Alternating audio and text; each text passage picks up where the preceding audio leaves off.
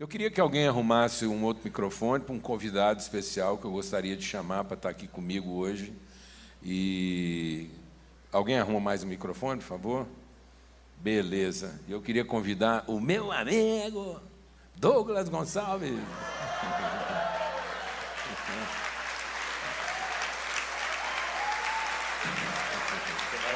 Vou, vou, claro. claro. Então é o seguinte, ontem a gente pegou na mão e, e eu e o Douglas, quando a gente firma um, um, pacto assim, a coisa dá uma acelerada, né? Graças a Deus. É, porque tá lá, quando dois ou três, quando dois ou três concordarem. Então hoje é um insight. Então é o seguinte, a gente vai compartilhar a palavra que nós temos para compartilhar juntos. O Espírito é o mesmo. Então a gente quer conversar sobre isso. Eu vou abrir a conversa, aí você fica livre com o que Deus vai revelando o seu coração aí para comentar, perguntar, acrescentar, entendeu? Orientar. Então é o seguinte, abra sua Bíblia lá no Salmo 104. É algo muito assim do coração mesmo para conversar com vocês. Por isso não tinha outro jeito de, de ser na forma de uma conversa mesmo. Então, Salmo de número 104. E às vezes a gente não entende bem né, o que que o que que é, o que que é o, o propósito de Deus para a vida do homem. A palavra de Deus, deixa o Espírito de Deus ministrar o nosso coração.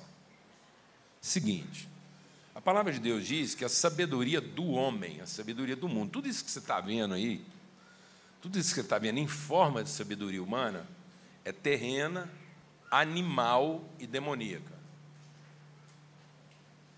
Então, é uma forma de conhecimento baseado na dedução da experiência.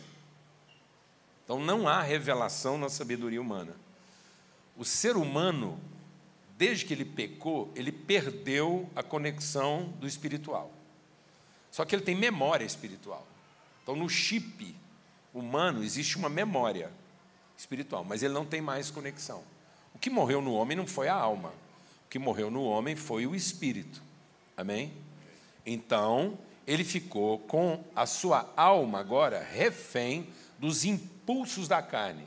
Por isso que ele fez do Deus que ele tem memória o seu ventre. Então, hoje, o que o homem traduz como divindade é apenas aquilo que sacia a sua necessidade. É o que lhe dá satisfação. Porque ele tem uma memória de uma relação espiritual, mas ele não tem mais a referência espiritual. Então ele cria divindades a partir do seu ventre, dos seus apetites. Então o máximo que o homem consegue é traduzir o que ele chama de espiritualidade numa forma instintiva, terrena. Um protozoário, uma ameba. É isso que a Bíblia chama de ídolo. Ídolo. É uma ameba uma, uma ameba, um cerebrado, ele vai na onde tem comida. Ninguém precisa ensinar o rumo da comida para uma ameba, para um protozoário, para uma minhoca. Então tem ser humano, minhoca. Entendeu? Isso, e não estou sendo pejorativo, porque é terreno. É instintivo. Aí vem uma evolução na alma. Aí a alma começou a elaborar isso de forma cognitiva. Transformar isso num rito para convencer a divindade que ela mesma criou. Entendeu? Então agora ela começa a tornar essa divindade especializada. Ela especializou em divindade. A minhoca não. A minhoca é lixo, que for, é protozoário. Aí não, aí vem uma evolução, que é o terreno, o animal. E tudo isso é demoníaco. Isso não leva ao conhecimento de Deus. Isso leva a conclusões a respeito de Deus.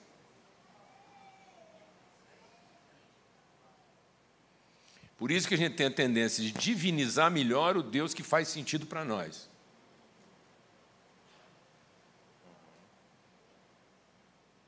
Então, a devoção é uma forma de traduzir de maneira positiva a experiência que eu tive no rito.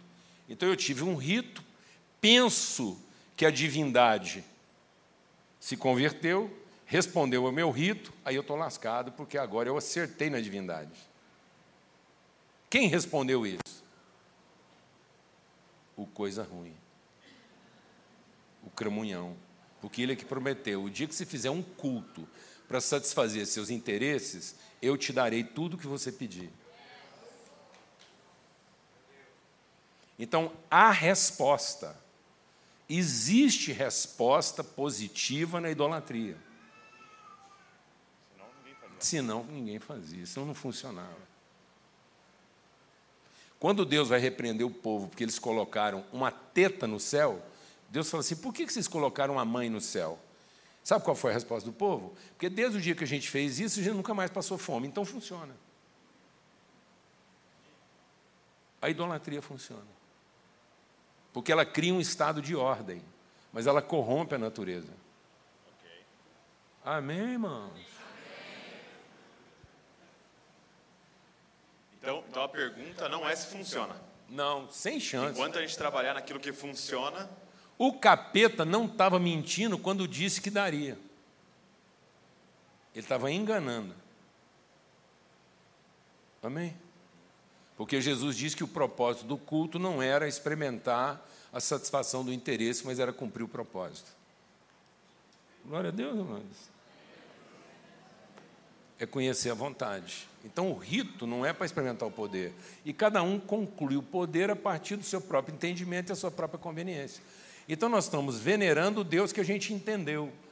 E Deus não quer que você o entenda, Deus quer que você sacrifique a sua forma instintiva e intuitiva de viver, para que você seja transformado e não satisfeito. Aleluia. Então, a teologia não é para satisfazer o entendimento, é para orientar o conhecimento. Então, tem gente que fala assim: eu não entendi. Fala, ótimo, então agora você procura conhecer. Para fazer sentido. Porque o sentido não está no que a gente entendeu, porque isso até o macaco entende. Se você colocar um painel multicolorido para o macaco que vai do, do, do, do vermelho né, mais claro até o azul marinho, e os tons vermelhos são para dor e o azul são para prazer, rapaz, eu errei nas cores aqui, porque agora eles vão achar que eu estou. É. Tá vendo o tanto que o trem está lascado? É terrível. É. Laranja, Laranja e, e verde. Pronto. É, pronto, lascou também, porque agora só ficou tom de amarelo e verde. Tá, a gente ficou imbecil no cor. Então é o seguinte, põe a cor que você quiser aí no painel, é o seguinte. Preto e branco. Preto onde e branco. metade do painel representa dor. Num extremo é dor, no outro é extremo prazer. Põe um macaco lá dentro. Em menos de duas horas. E a gente entendeu. Hein? Só vai apertar os botãozinhos lá aqui de prazer. Ele vai apertar um de dor o dia que ele é doidão. Brigou com a macaca, quer passar um nervoso, ele vai, pá, hoje eu quero passar uma raiva. Até o macaco, gente. Amém? Então, nós temos que ser transformados no entendimento e não satisfeitos para conhecer a perfeita, boa e agradável vontade. Amém?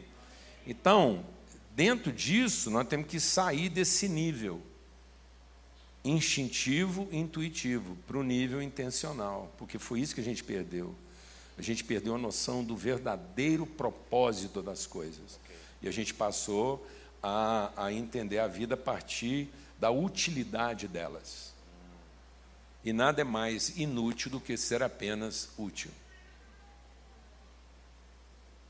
Se a utilidade conferisse algum valor, você comia sua salada no seu vaso sanitário, porque você não tem louça mais útil na sua casa do que o vaso sanitário.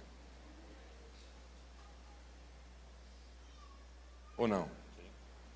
Um prato dá para substituir, mas substituir um vaso sanitário, lascado. Está vendo? Ele tem uma utilidade, e isso não confere a ele o quê? Valor nem dignidade. O diabo, mesmo sendo se rebelado, continua sendo o quê? Útil. E a raiva dele, porque mesmo sendo rebelde, ele continua útil.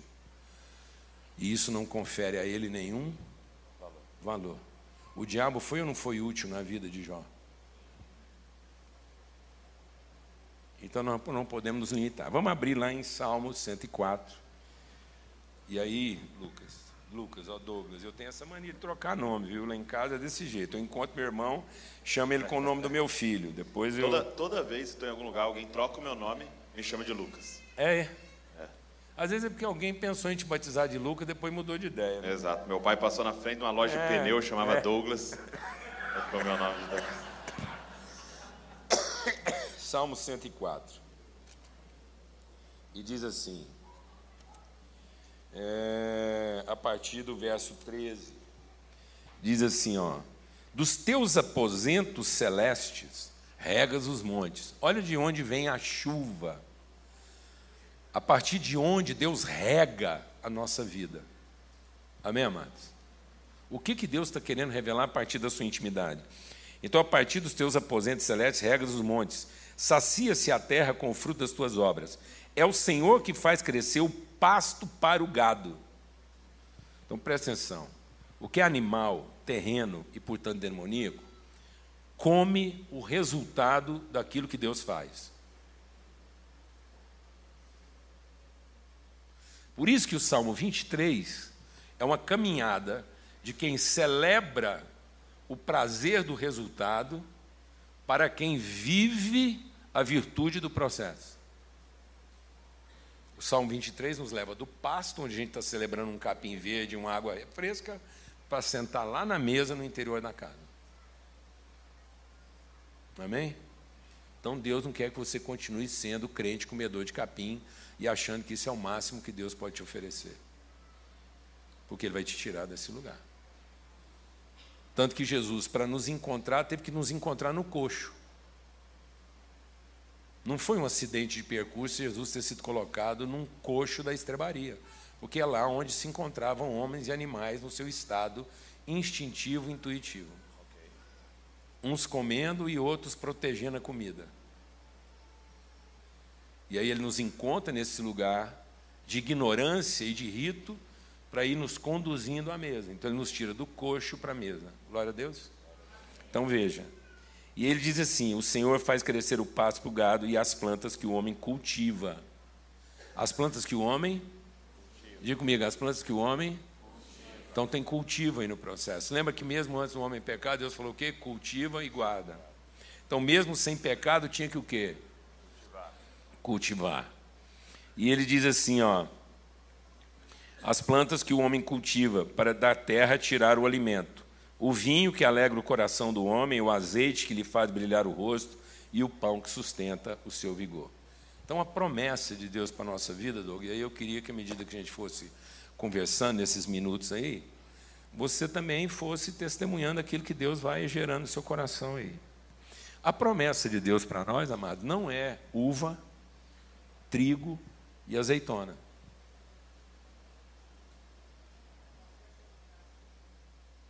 Amém? A bênção de Deus na sua vida não está em te dar trigo, uva e azeitona.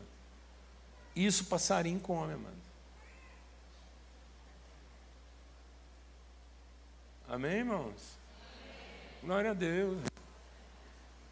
Então não é o benefício da saciedade nem da prosperidade quem tem muita uva, quem tem muito trigo e quem tem muito é, azeitona. Não é isso.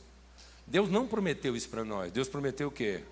Pão, azeite e vinho. Então, quando Deus opera na sua vida um resultado, é para que esse resultado, gerado da graça de Deus, espontaneamente, possa dar sustentação aos processos. Mas hoje as pessoas estão se contentando em estabelecer um rito para ter de Deus o quê? Resultados e não para viver processos. Os resultados são animais, os processos é que nos fazem ser o humano que Deus nos fez para ser. Então, a azeitona e a uva e o trigo satisfaz uma necessidade, atende uma carência, resolve um problema imediato, mas não gera uma consciência de processo. Não gera paciência, perseverança, não gera sensibilidade, não gera conhecimento. Glória a Deus. Então nós estamos vivendo uma igreja de gente que está se contentando com os resultados, comedores de uva. Entendeu? Comedores de azeitona. Então é gente que está vivendo o aperitivo. O petisco. Mas não está desenvolvendo, a partir das coisas que Deus te deu, os processos que precisavam ser desenvolvidos para que você conhecesse Deus onde? No processo. E não no resultado. No resultado, até o passarinho louva. Então, Deus não está aqui para atender e para desenvolver para nós atividades resolutivas, mas consciência redentiva. E a redenção não está no resultado, que é comum. Qualquer um pode chupar uma uva, comer uma azeitona, sem nem entender Deus. Qualquer um que tiver com fome vai chegar num lugar, achar uma azeitona, vai ajoelhar e falar assim: Deus é bom. Não vou morrer mais. Então, comer uma azeitona, chupar uma uva, encher sua boca de trigo, pode fazer com que você não morra, mas não vai ensinar você a viver.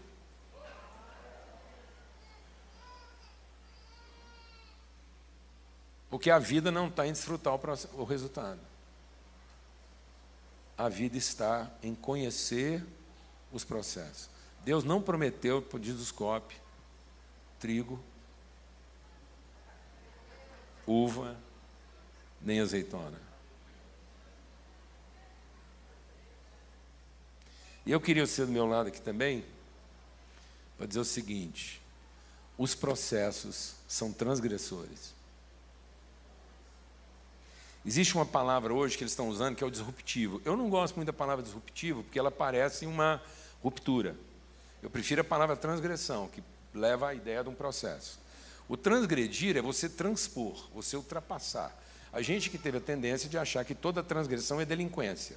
Mas nem toda transgressão é delinquência, apesar da delinquência ser uma transgressão. Amém?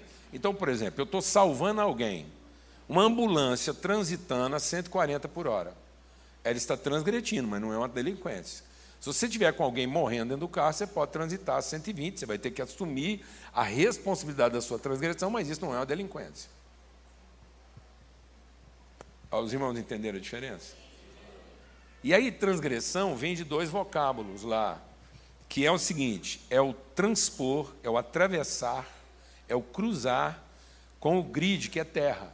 É o trans, de transpor, com grid, que é terra. Então, o que, que o povo fez quando pisou a terra prometida? Transgrediu o Jordão. Então, se a gente não transgredir, a gente não vai viver os processos. Porque a gente vai se conformar com a coisa no seu estado aparentemente original e nós não temos que nos conformar com a coisa no seu estado aparente original, nós temos que buscar o seu estado permanente eterno. Aleluia. Mas aí você está dizendo que os resultados que a gente tem, a gente vai ter que ter a coragem de esmagar, pisar, triturar. É você que está dizendo, o que, que você acha? Está dizendo que vou ter que pegar aquela uva. Deus deixa. Que Deus deu. Fala no coração do irmão, Deus. Eu não vou ter que ficar ali apreciando o resultado, mas vou ter que ter a coragem de pisar naquele resultado. Moer. Matá-lo. Depois de moer, assar. É pão. Eu acho que a gente. A uva no... vai ser o quê? Pisada pelos homens. Uau as azeitonas serão esmagadas pela pedra. Está vendo como é que isso é transgressor? Isso transgride a nossa ideia de vida. Sim. Porque a nossa ideia de vida está na celebração do resultado. É. E não no privilégio do processo. E no evitar o sofrimento, né? Porque todos os processos são de sofrimento e nos ensinaram que sofrer é demoníaco. Pronto. Tanto é que a gente tem uma ideia de glorificar. Nós estamos confundindo louvor com glorificação. Nós estamos confundindo louvor com adoração. Glorificar a Deus não é louvá-lo. Louvor é alguma coisa que expressa minha gratidão pelo resultado. Glorificar a Deus é completar o processo. Deus é glorificado na completude do processo. Então, quando é que Jesus falou de glorificar o Pai? Quando ele se esvaziou de todo o poder. Então a gente louva pelo poder e glorifica pela vontade. E não há vontade a não ser que eu me esvazie totalmente do poder. Então glorificar não tem nada a ver com poder, glorificar tem a ver com esvaziamento de poder. Então nós estamos respondendo de, na forma do louvor, pensando que estamos glorificando, sendo que na verdade glorificar seria eu abrir mão de todo o poder viver a transgressão dos meus próprios processos protetivos, viver o processo transformador de Deus para alcançar a, a, a, plenitude. Quando Jesus diz, agora glorifica o teu filho, para que o teu filho glorifique a ti. Quando é que Deus foi glorificado por Jesus? Quando ele estava totalmente esvaziado de poder. Quando ele não tinha por que louvá-lo.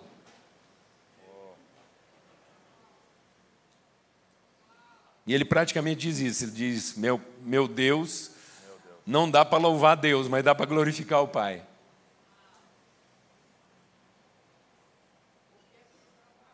Um momento que aparentemente estava dando tudo errado. Então nós temos que estar preparados para transgredir nossas próprias expectativas. Pode, você pode testemunhar algum momento na sua vida que você teve que abraçar um processo, para que fique bem claro para a gente assim.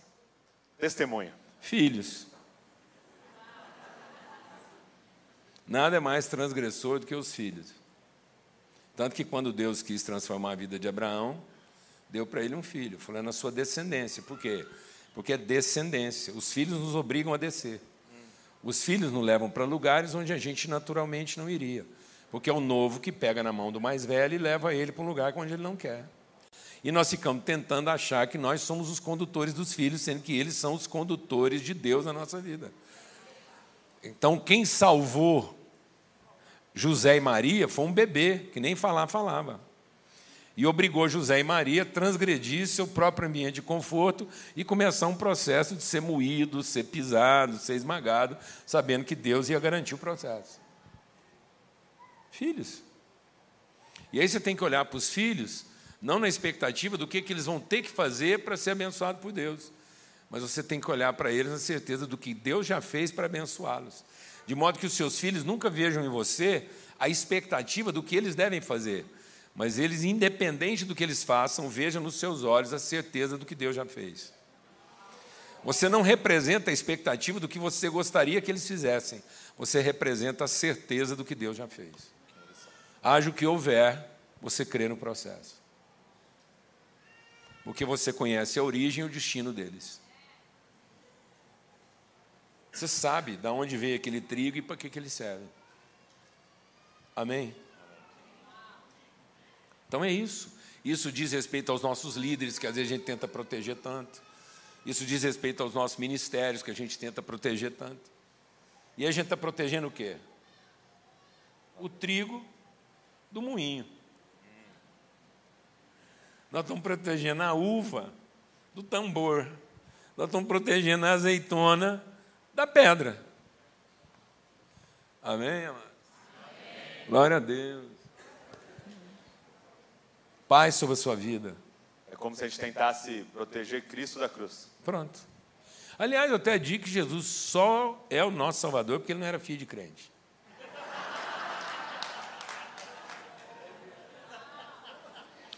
Porque se Jesus fosse filho de crente, Douglas, olha com um menino bom daquele, 33 anos, aquilo nunca roubou uma maçã na feira, nunca deu uma pedrada numa pombinha, nunca falou mais alto, aquilo era um doce, 33 anos, condenado injustamente. Pensa se a mãe de Jesus fosse crente numa igreja nossa hoje. Já lançavam uma campanha, um jinjum, um clamor, todo mundo ia pegar com Deus até tirar aquele menino da cruz, hein? Podia morrer qualquer um, rapaz, mas não Jesus, com 33 anos de idade, um potencial daquele, capacidade de plantar uma igreja muito maior do que a de Scott. Vivo, ele era o pastor da maior igreja da humanidade, não tinha para ninguém. Ia ser uma campanha daquelas, mas eles iam agarrar de oração até Deus tirar o menino de lá. Eu encontrei um cara uma vez, eu estava lá em. Onde é que foi? Hein? Foi numa cidade. Ah, foi lá em Campo Mourão. Eu saí de Campo Mourão, parei num posto, fui abastecer. Aí eu estava com um boné, uma camiseta da conferência que a gente tinha tido. Veio um cara lá, um menino assim, todo o frentista. Falou, ah, tal. E começou a puxar a conversa comigo. Falou assim: o senhor é cristão? Eu falei assim: sou. E estava eu e um colega. Ele falou assim: que bom, eu também sou cristão. O senhor não sabe o que, que eu passei nessa vida para me converter, não. Eu falei assim, que bênção. E ele falou, o que, que o senhor está fazendo aqui em Camorão? Eu falei, eu vim numa conferência aí. Falou, mesmo? Conferência de crente? Eu falei, é. Falou, coisa boa. O senhor faz o quê? Eu falei, eu sou pastor. Falou, cara, que maravilha. Sou pastor. Ah, vou falar uma coisa para o senhor, pastor. Se o senhor soubesse o que, que eu passei para converter, minha mãe pegou em revólver, foi lá enfrentar os traficantes e me tirou de lá. Ela foi lá, peitou todo mundo e me trouxe para Jesus. Se fosse minha mãe, eu não estava convertido, não. Eu vou falar mais para o senhor. Jesus só morreu na cruz porque não era filho da minha mãe, porque senão ela tinha arrumado um jeito. Ela tinha pegado lá e eles não tinham cometido aquela injustiça que aquele menino, não. Então nós estamos querendo um monte de filho uva. Exatamente. Aliás, um eu acho que nós só estamos querendo filho uva e não farinha, não, é, não vinho, nós estamos querendo filho, trigo e não farinha, nós estamos querendo né, é, uva e não vinho, estamos querendo azeitona, nós estamos fazendo compota de azeitona, conserva de azeitona. Então, assim, isso está ferindo a nossa vocação. Me choca quando você vai lendo o relato dos evangelhos, né, vai chegando no final, e Pedro vem falar com Jesus na boa intenção de protegê-lo, né? Não fala isso não, Deus não vai deixar você sofrer. Poupa-te. E aí Jesus olha no olho dele e fala, para trás de mim, Satanás. Satanás. E aí lá na frente vem Judas, né? Dá um beijo nele, traindo ele. E aí você espera a mesma frase, né? Exatamente. E ele diz, amigo. Amigo. E a gente está chamando é, está trocando tudo. Está trocando isso. tudo, né? Exatamente. Chamando o traidor de Exatamente. Satanás. E estamos achando que aquele cara que vem com um discurso que a gente tem que se poupar um pouco mais, de amigo. E aí nós criamos essa ideia. Então Jesus identificou uma palavra que ele identificava com o próprio anticristo: poupa-te. Então, se alguém vem falar para você para se poupar um pouco, fique esperto. Porque pode não ser Deus, pode ser o capeta. E aí, Douglas, para a gente concluir, o que, que é o mais fantástico disso? Jesus diz assim: e Deus quer que você produza fruto e fruto que permaneça. Como é que você faz com que um trigo permaneça? Como é que você torna uma uva permanente? Como é que você torna uma azeitona permanente? Primeiro tem que ter semente para ser replicável. Amém? E segundo, ela tem que viver o processo, porque é no processo que ela é perpetuada. A uva é perpetuada como vinho, a azeitona é perpetuada como azeite e o pão é perpetuado como o trigo é perpetuado como o pão que é repartido. Então como é que quem já viu aqui? Quem já viu aqui leite com mais de 60 anos de idade? Porque leite é um trem bem perecível. Quem já viu aqui leite com mais de 60 anos de idade? Eu tenho 65 anos de idade. Eu estou aqui encarnando o leite que eu mamei no peito da minha mãe assim que eu nasci.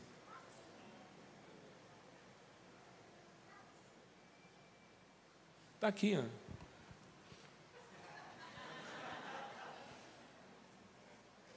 Duzentos ml de leite com 65 anos de idade.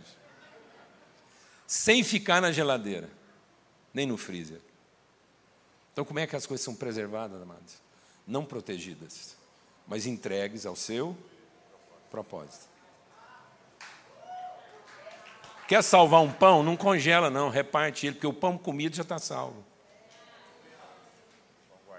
Está perdido, ele pode se perder. E aí, outro aspecto de fazer essa manutenção é o que? É a semente. E aí nós estamos adotando uma coisa, deixa o Espírito de Deus ministrar o nosso coração aqui sobre a geração de vocês, que isso não faz parte da minha geração, mas hoje é muito presente na geração de vocês. O esforço do resultado desenvolveu uma técnica híbrida de produção. Então, o que é uma técnica híbrida de produção? Você pega dois elementos de natureza distinta, ou até de mesma natureza, de características distintas, e que naturalmente não iriam cruzar. Aí, de forma artificial, em laboratório, você produz um cruzamento híbrido.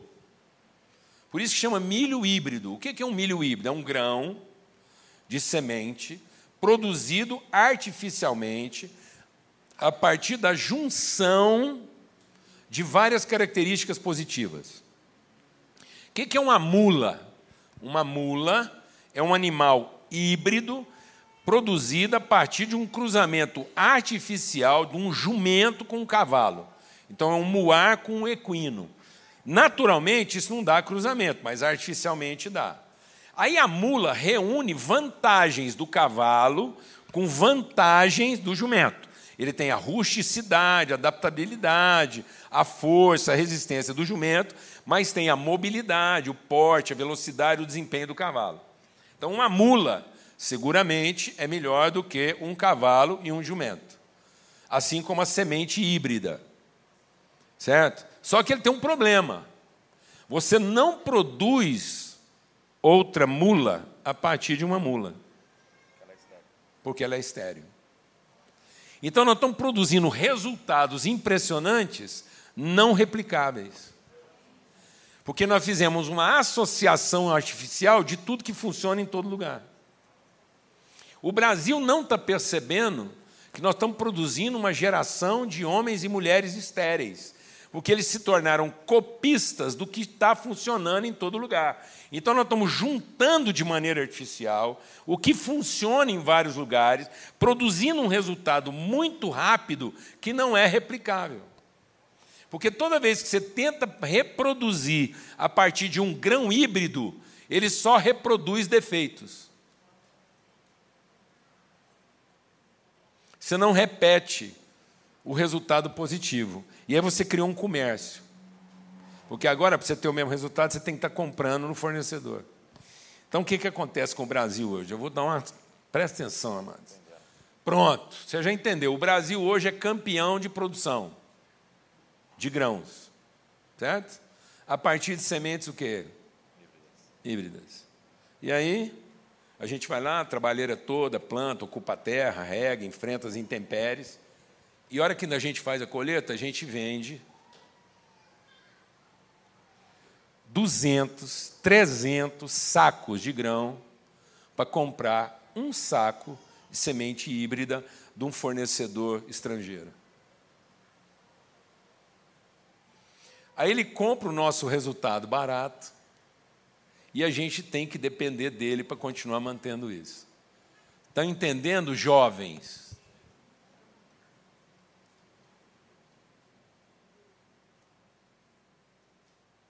Nós ficamos refém da nossa produtividade. E estamos perdendo a nossa inventividade, o nosso protagonismo. Porque a gente apresenta os números, mas quem alimenta não é a gente.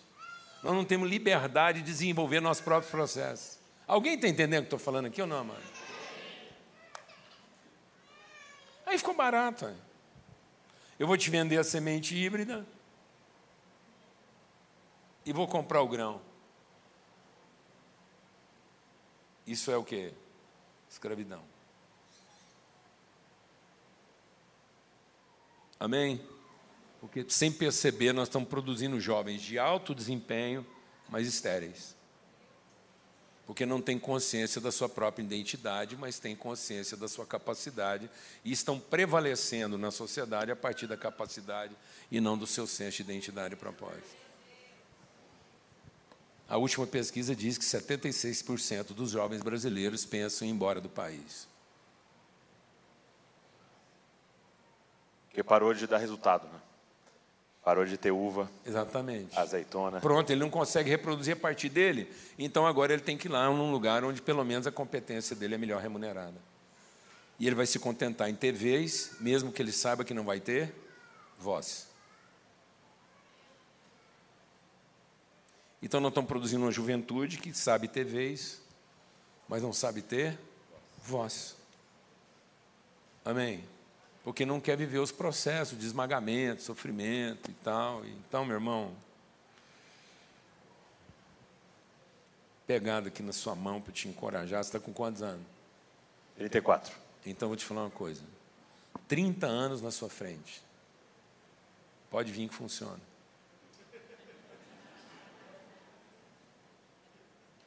Sem medo.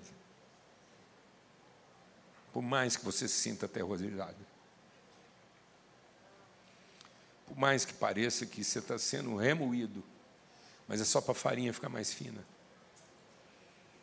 Por mais que você ache que o processo está demorando demais, mas é só para o vinho ficar de melhor qualidade.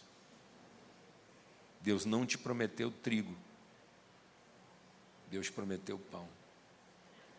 Deus não te prometeu uva, Deus te prometeu vinho. O trigo satisfaz, a uva satisfaz, mas é o pão que fortalece o coração.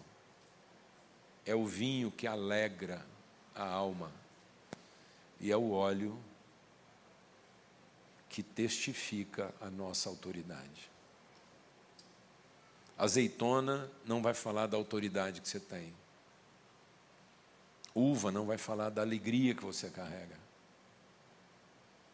E trigo não vai falar da força da sua alma, do seu coração. Amém. Mas o pão vai, o vinho vai, e o óleo vai. Benção.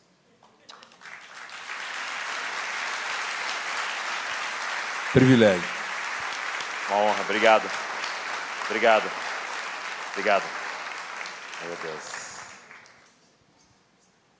Glória a Deus.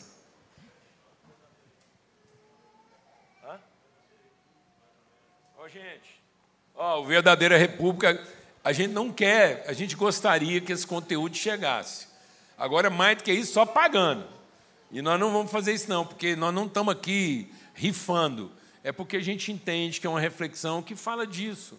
Fala de casa, de família, de adoção, é muito simples. Qual, qual que é o conteúdo dele? O Na verdade, conteúdo é o seguinte: o termo república surgiu em Coimbra, essa república como casa de estudantes.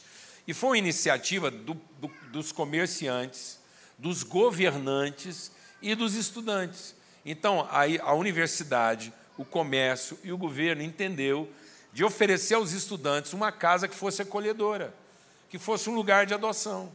Então, esse termo república, ele se tornou conhecido como lugar onde amigos se tornam irmãos. É um lugar de adoção, é um lugar de partilha, é um lugar onde é que ninguém é dono do que está dentro da geladeira. Então a gente quer resgatar esse sentimento no Brasil, para a gente ser uma verdadeira república. A república dos estudantes, a república dos aprendizes, a república dos transgressores, a república de quem tirava tempo para ensinar um para o outro, a república de quem abraçava um cara estranho, de outro idioma, outro sotaque, e falava assim: meu irmão, você está com saudade da mãe? Abraça aqui. Aí o cara chorava, largado. Saudade da mãe no ombro de um, um amigo que virou o quê? Irmão. Estrangeiros que às vezes não se entendiam, mas que passaram a se conhecer. Amém? Então, propõe. Quem quiser as poucas, vai fazer o mesmo esquema. Mesma coisa. A gente, o nosso material é o seguinte: se você tiver um real, pronto, é, pronto. Se você puder dar lá 50 reais, você vai abençoar outros. Se puder um real lá, o que a gente quer é que esse conteúdo seja partilhado, tá bom? Benção. Glória a Deus. Aplauda o Senhor. Glória a Deus. Obrigado, pastor. Quero dizer para você o seguinte: que a partir de hoje o Campeonato Paulista nunca mais vai ser o mesmo. ou bem ou mal.